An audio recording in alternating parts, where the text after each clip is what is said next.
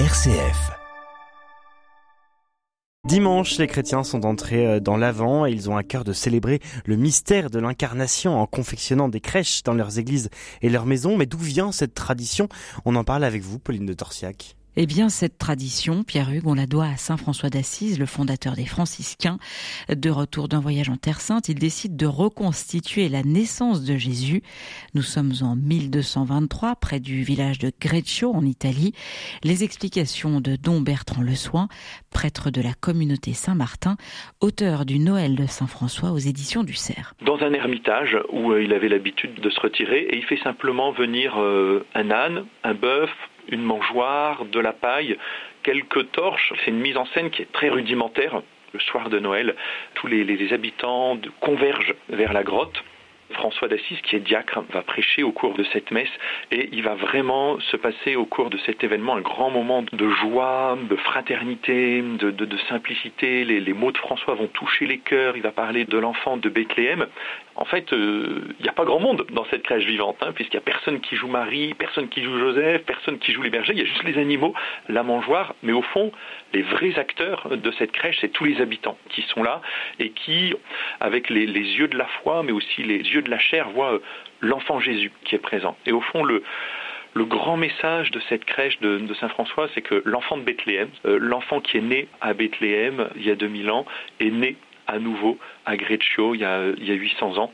Aujourd'hui aussi dans nos propres crèches, dans les crèches que eh probablement ou peut-être nous avons ou nous allons installer dans nos maisons, euh, les crèches de, de, nos églises. Nous aussi, nous avons à, à, accueillir cet enfant de Bethléem.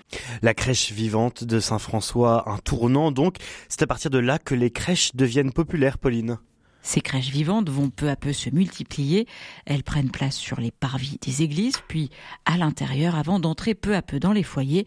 Bernard Berthaud, historien spécialiste d'art liturgique, est l'auteur d'un dictionnaire des objets de dévotion aux éditions de l'amateur. La crèche arrive dans les maisons, d'une part grâce aux moniales cloîtrées qui, à la fin du XVIIe et surtout au XVIIIe, vont euh, créer des euh, petites crèches dans des boîtes qu'elles vont distribuer à leurs familles, à leurs proches, et cette manière de remettre la crèche dans la maison.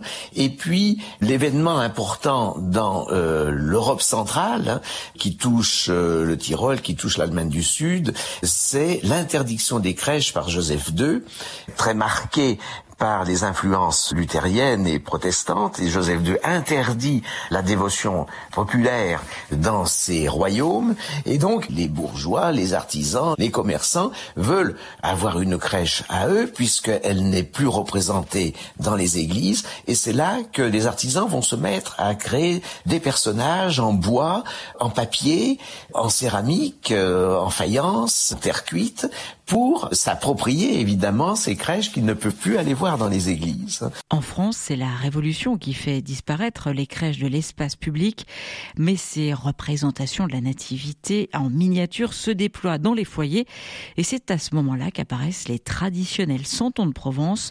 Juliette Levivier, journaliste et auteur du livre Santons en chœur aux éditions des Béatitudes. C'est vrai qu'il y a une belle grande tradition en Provence.